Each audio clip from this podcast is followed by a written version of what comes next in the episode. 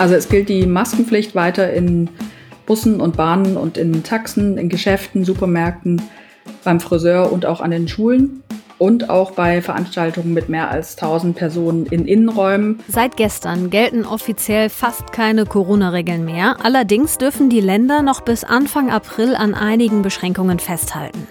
Wie die Corona-Lage gerade ist und was hier bei uns in Nordrhein-Westfalen gilt, das klären wir in diesem Aufwacher. Ich bin Wiebke Dumpe. Schön, dass ihr mit dabei seid. Bonn Aufwacher.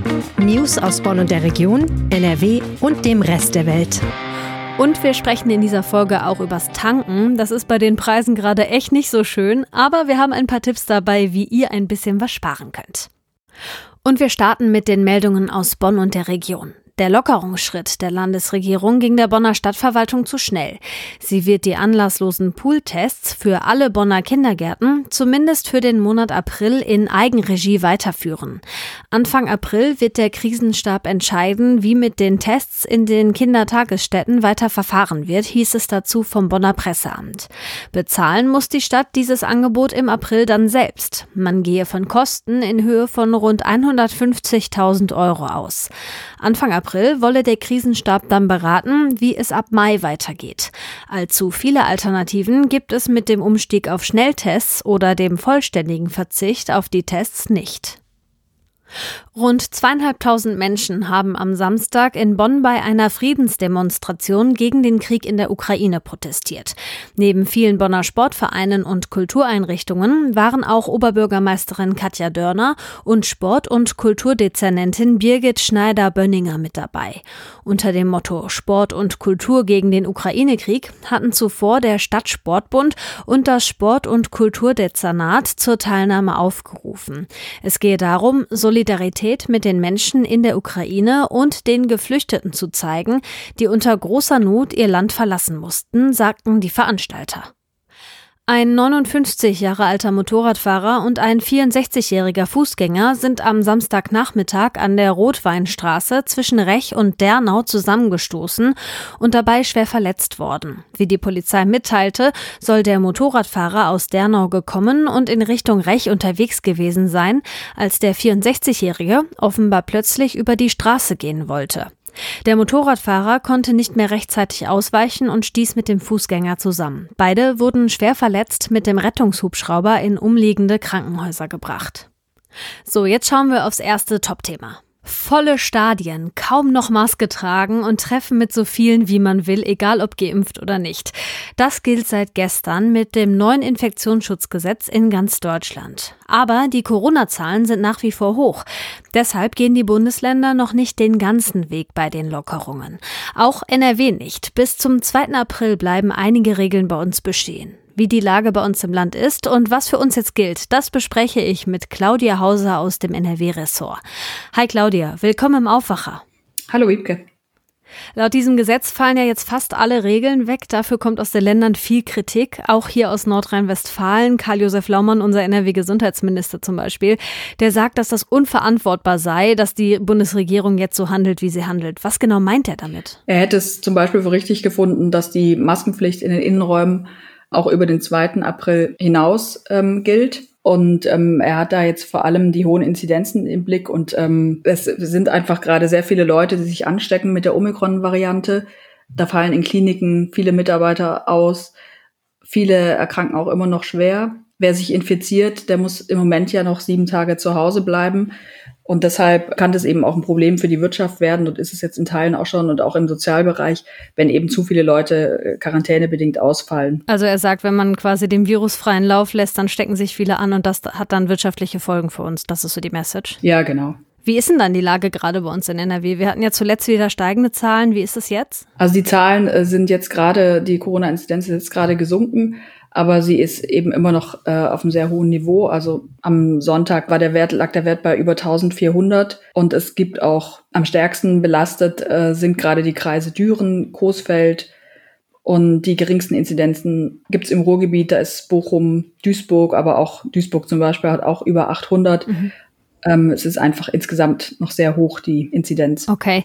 Ich würde jetzt ganz gern mal drauf gucken, was das geänderte Infektionsschutzgesetz genau für Nordrhein-Westfalen heißt. Laut diesem Gesetz fallen ja zum Beispiel die Kontaktbeschränkungen auch für Ungeimpfte jetzt weg. In Bussen und Bahnen braucht man keinen Nachweis mehr über eine Impfung, über eine Genesung oder halt diesen negativen Test. Die Maskenpflicht in den Innenräumen, das hast du vorhin schon angedeutet, ist ja auch eigentlich nicht mehr vorgesehen, außer zum Beispiel in Krankenhäusern und äh, Pflegeheimen. Aber die Länder haben ja noch eine Übergangsphase bis Anfang April und können in der Zeit auch strengere Beschränkungen beibehalten. NRW wird das auch so machen. Was gilt dann jetzt bei uns? Also woran muss ich mich halten? Also es gilt die Maskenpflicht weiter in Bussen und Bahnen und in Taxen, in Geschäften, Supermärkten, beim Friseur und auch an den Schulen und auch bei Veranstaltungen mit mehr als 1000 Personen in Innenräumen. Draußen ähm, gibt es allerdings keine Zuschauerobergrenzen mehr. Also die Fußballstadien können jetzt zum Beispiel wieder vollgemacht werden. Für Angebote der Jugendarbeit, Sport im Freien, Versammlungen, Hochzeit, Trauungen, also und Feiern auch in Privaträumen gibt es jetzt keine Zugangsbeschränkungen mehr wie die 3G-Regel. Aber die 3G-Regel bleibt ja in einigen ähm, Sachen noch. Ne? Ich glaube, bei Restaurants und sowas gilt die weiterhin, oder? In Restaurants gilt die noch und in Clubs und Diskotheken ist 2G plus sogar. Mhm. Also das heißt, man braucht noch einen zusätzlichen negativen Corona-Test. Und bei Großveranstaltungen und Volksfesten gilt 3G auch noch in dieser Übergangszeit. Okay, das heißt, die meisten Sachen bleiben für uns erstmal, wie sie sind, nur dass sich ungeimpfte jetzt auch wieder mit so vielen Leuten treffen können, wie sie wollen und dass halt eben diese Zugangsbeschränkungen generell gelockert werden. Das Ganze, habe ich ja vorhin schon gesagt, geht bis zum 2. April. Danach ist dann die Frage, wie es weitergeht, gerade auch zum Beispiel mit Blick auf die Schulen. Gibt es da schon Informationen, wie wieder verfahren werden soll? Also die ähm, Schülerinnen und Schüler können ab dem 4. April dann, das ist ein Montag, auf die Masken verzichten. Sie können sie natürlich auch freiwillig weitertragen. Ich denke, viele werden das auch machen, weil auch die Lehrerschaft da nicht so richtig von überzeugt ist, dass es jetzt gerade schon Sinn macht. Gerade weil jetzt auch Prüfungen anstehen und was auf die Osterferien zugeht, da will man jetzt, glaube ich, auch nicht riskieren, dass noch zu viele Kinder und Jugendliche in Quarantäne müssen.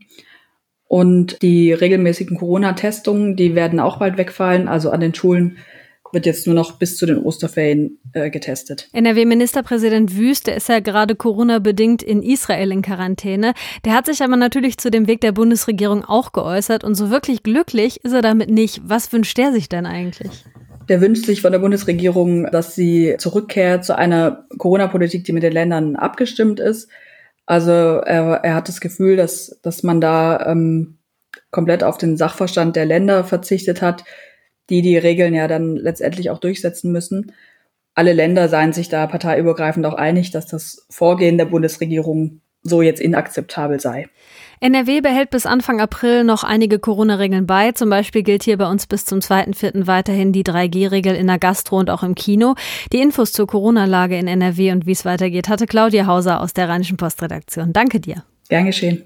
Und noch eine kleine Ergänzung. Eine der Regeln, die seit gestern auch weggefallen ist, ist die Homeoffice-Pflicht. Unser Kollege Reinhard Kowalewski hat deshalb mal bei einigen großen Unternehmen hier in NRW nachgefragt, wie die das weiterhin handhaben wollen. Und das Ergebnis, viele wollen die Arbeit von zu Hause in Teilen auch beibehalten. Den ganzen Artikel findet ihr auf rponline.de. So, jetzt ein ganz anderes Thema. Mir ist letztens mit Blick auf die Spritpreise echt anders geworden und ich glaube, damit bin ich nicht alleine, oder? Hab erstmal vollgetankt und bin dann nur noch Fahrrad gefahren. Bei dem Wetter die letzten Tage ging das auch echt gut und vor allem am Samstag war das ja kein Ding. Jetzt ist aber Montag und für viele ist Fahrradfahren gerade zur Arbeit einfach keine Option. Ganz ehrlich, Dieselpreise von bis zu 2,30 Euro aber irgendwie ja auch nicht. Marei Fittinghoff aus der Wirtschaftsredaktion hat ein paar Tipps, wie ihr beim Tanken wenigstens ein bisschen Geld spart sparen könnt. Hallo Marei. Hallo. Der erste Trick hat etwas mit der Uhr zu tun. Tanken ist unterschiedlich teuer zu unterschiedlichen Zeiten. Wann ist Sprit denn in der Regel am günstigsten? Also der ADAC rät da unbedingt auf die Preisunterschiede im Laufe des Tages zu achten. Am teuersten ist Sprit in der Regel zwischen 6 und 8 Uhr morgens. Äh, am günstigsten sind die Preise dann zwischen 18 und 19 Uhr und dann nochmal zwischen 20 und 22 Uhr. Das liegt eben daran, dass die Tankstellen mit hohen Preisen so morgens starten und die Preise dann zum Abend so im Wettbewerb hintereinander, untereinander langsam senken. Und gerade wenn die Preise so hoch sind wie gerade, kann es aber auch sinnvoll sein, eine Vergleichs-App zu nutzen. Da gibt es ganz verschiedene Apps, zum Beispiel Clever Tanken oder auch eine App vom ADAC. Und damit kann man dann kostenfrei die aktuellen Preise von Tankstellen vergleichen. Also wer tanken will, kann dann in Echtzeit sehen, wo die Preise in der Nähe oder zum Beispiel entlang einer Route am günstigsten sind. Das Tanken auf Autobahnen, das sollte man übrigens wenn möglich lassen, denn laut ADAC sind die Preise dort grundsätzlich viel höher als zum Beispiel in der Stadt oder an Landstraßen. Viele tanken ja jetzt auch E10, das ist ein bisschen günstiger, aber kann ich das ohne Bedenken in mein Auto füllen? Also der ADAC hat da vor allem jetzt nochmal eine klare Empfehlung für E10 ausgesprochen. Einige Autofahrer machen sich da ja oft Sorgen, dass E10 zum Beispiel schlecht für den Motor oder den Verschleiß oder auch die Lebensdauer des Wagens sein könnte.